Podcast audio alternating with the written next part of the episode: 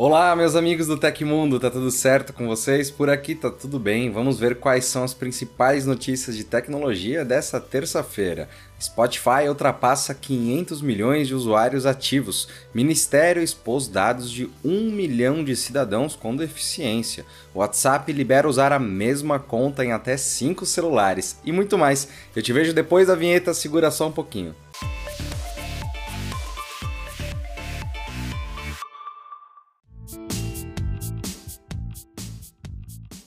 A Epic Games voltou a perder no tribunal contra a Apple em um caso que se arrasta desde agosto de 2020.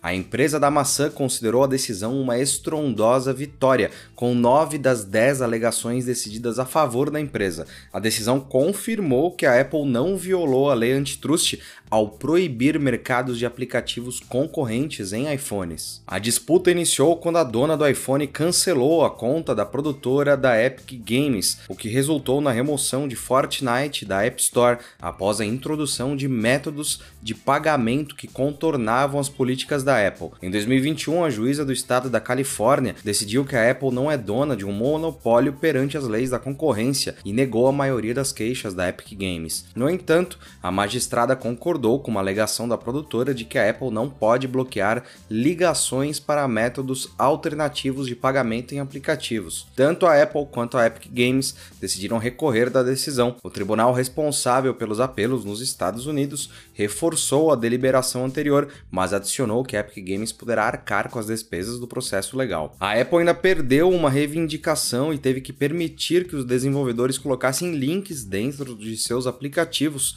para que os usuários pudessem pudessem fazer compras fora da App Store. Em comunicado, a empresa afirmou que está considerando novas ações que podem incluir um recurso à Suprema Corte. E com a nova decisão, Fortnite continuará fora dos dispositivos iOS, mas poderá encontrar uma forma de contornar o problema. Para respeitar a lei da União Europeia, a Apple terá que permitir o download de apps fora de sua loja.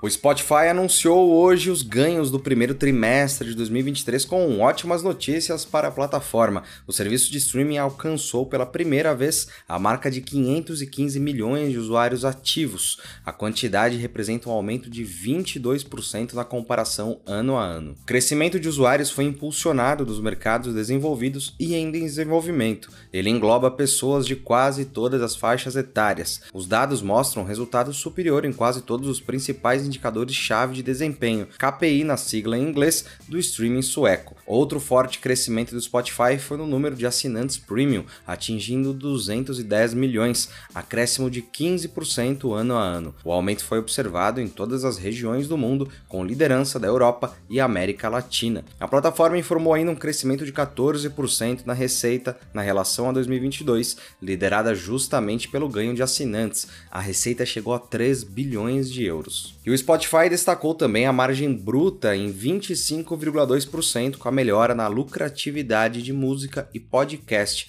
Já a perda ou receita operacional terminou em 156 milhões de euros, graças aos menores gastos de marketing. E chegou a vez dos jovens tomarem a dose de reforço bivalente na campanha de vacinação contra a Covid-19.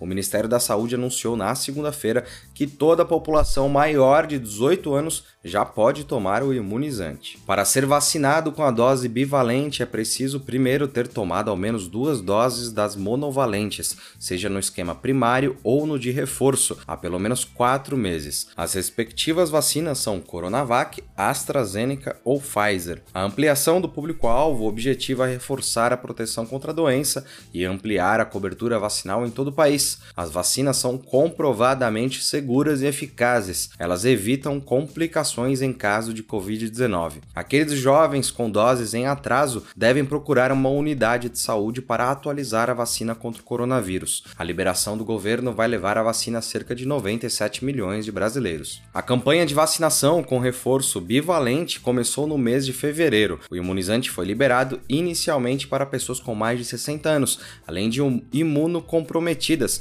indígenas, quilombolas, ribeirinhos, gestantes e puérperas, profissionais de saúde, pessoas com deficiência, presos e adolescentes em medidas socioeducativas e funcionários de penitenciárias. Até agora, mais de 10 milhões de pessoas tomaram reforço bivalente. Do total, 8,1 milhões eram idosos.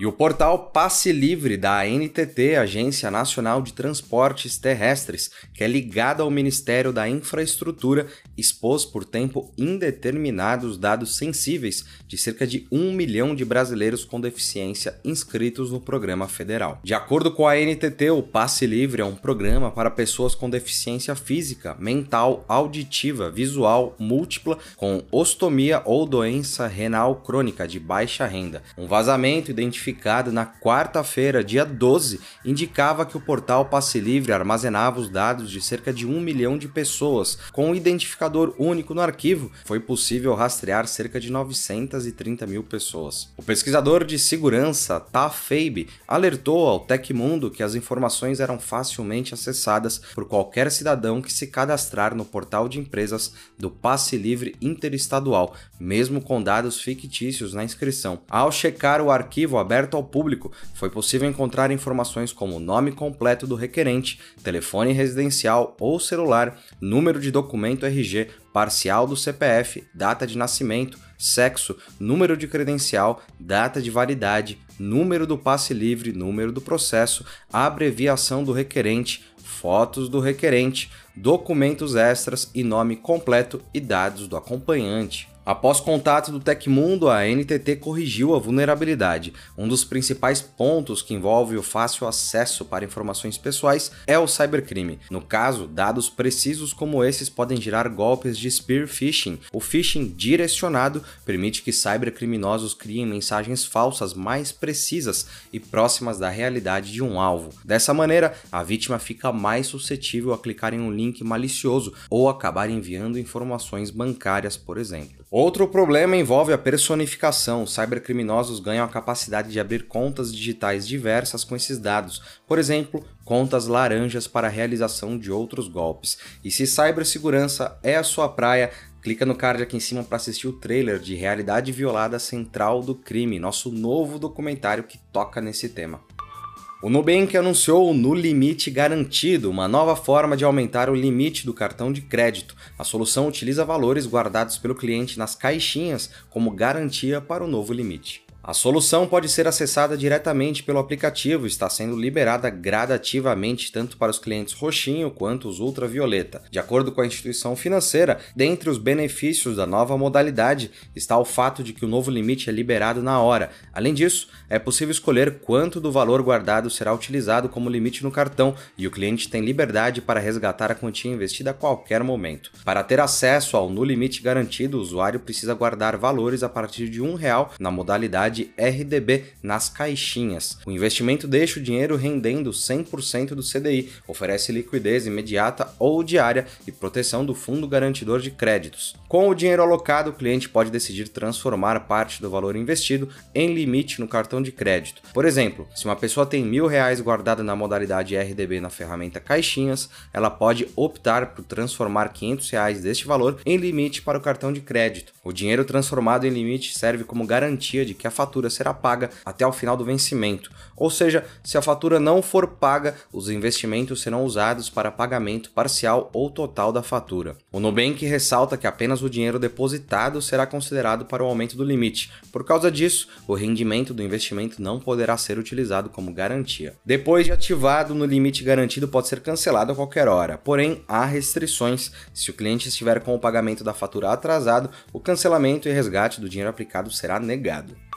E o WhatsApp agora pode ser utilizado em até cinco celulares diferentes ao mesmo tempo. Em anúncio realizado nesta terça-feira, a empresa revelou o um novo recurso que permite usar a mesma conta em um celular principal e mais outros quatro adicionais. A novidade servirá de complemento para a função Aparelhos Conectados, que permite utilizar a mesma conta no WhatsApp Web ou no aplicativo para computadores. Neste novo recurso, porém, o usuário poderá adicionar sua própria conta em outros celulares que tiver. Esse recurso faz parte de um pedido antigo dos usuários. A empresa informa que cada dispositivo complementar será vinculado a uma conta do WhatsApp de forma independente, garantindo que suas mensagens, mídias e chamadas pessoais sejam criptografadas de ponta a ponta. Com o lançamento da nova função, os usuários do WhatsApp poderão iniciar uma conversa em um aparelho e continuá-la de outro, De acordo com a empresa, não há restrições de sistema operacional, ou seja, será possível conectar a conta em celulares Android ou iPhones independentemente do sistema operacional do dispositivo principal. Dessa forma, será possível iniciar uma conversa em um celular Android e terminá-la no iPhone e vice-versa. A medida visa apoiar usuários que possuem mais de um dispositivo, mas também reforça as opções das empresas com mais funcionários, que podem responder clientes utilizando uma mesma conta. Como medida de segurança, o WhatsApp incluiu uma ferramenta que desconecta a sua conta de todos os dispositivos complementares se o celular principal ficar inativo por muito tempo. Apesar do anúncio, a novidade chegará em uma atualização para todos os usuários nas próximas semanas de forma global. O que você achou dessa novidade? Comenta aí embaixo. E aconteceu na história da tecnologia. No dia 25 de abril de 1996, o Yahoo começou a anunciar seu serviço de busca baseado na internet, na televisão nacional, apresentando o slogan Do You Yahoo. Os anúncios foram ao ar pela primeira vez durante o Late Night com David Letterman. Hoje, a gente sabe quem domina as buscas na internet, né? E não é o Yahoo. Se você gostou do nosso programa, pode ajudar muito a gente mandando um valeu demais aí embaixo, o coraçãozinho. Se não puder deixar o coraçãozinho, deixa um like, amigão, que tá tudo certo. Todos os links estão no comentário e descrição e essas foram as notícias do Hoje no Tecmundo dessa terça-feira. Lembrando que o nosso programa vai ao ar de segunda a sexta, sempre no finzinho do dia. Aqui quem fala é o Felipe Paião e amanhã tem mais. Você pode me encontrar no Twitter pela arroba Felipe Paião. A gente se vê amanhã então. Um grande abraço e se cuidem. Tchau, tchau.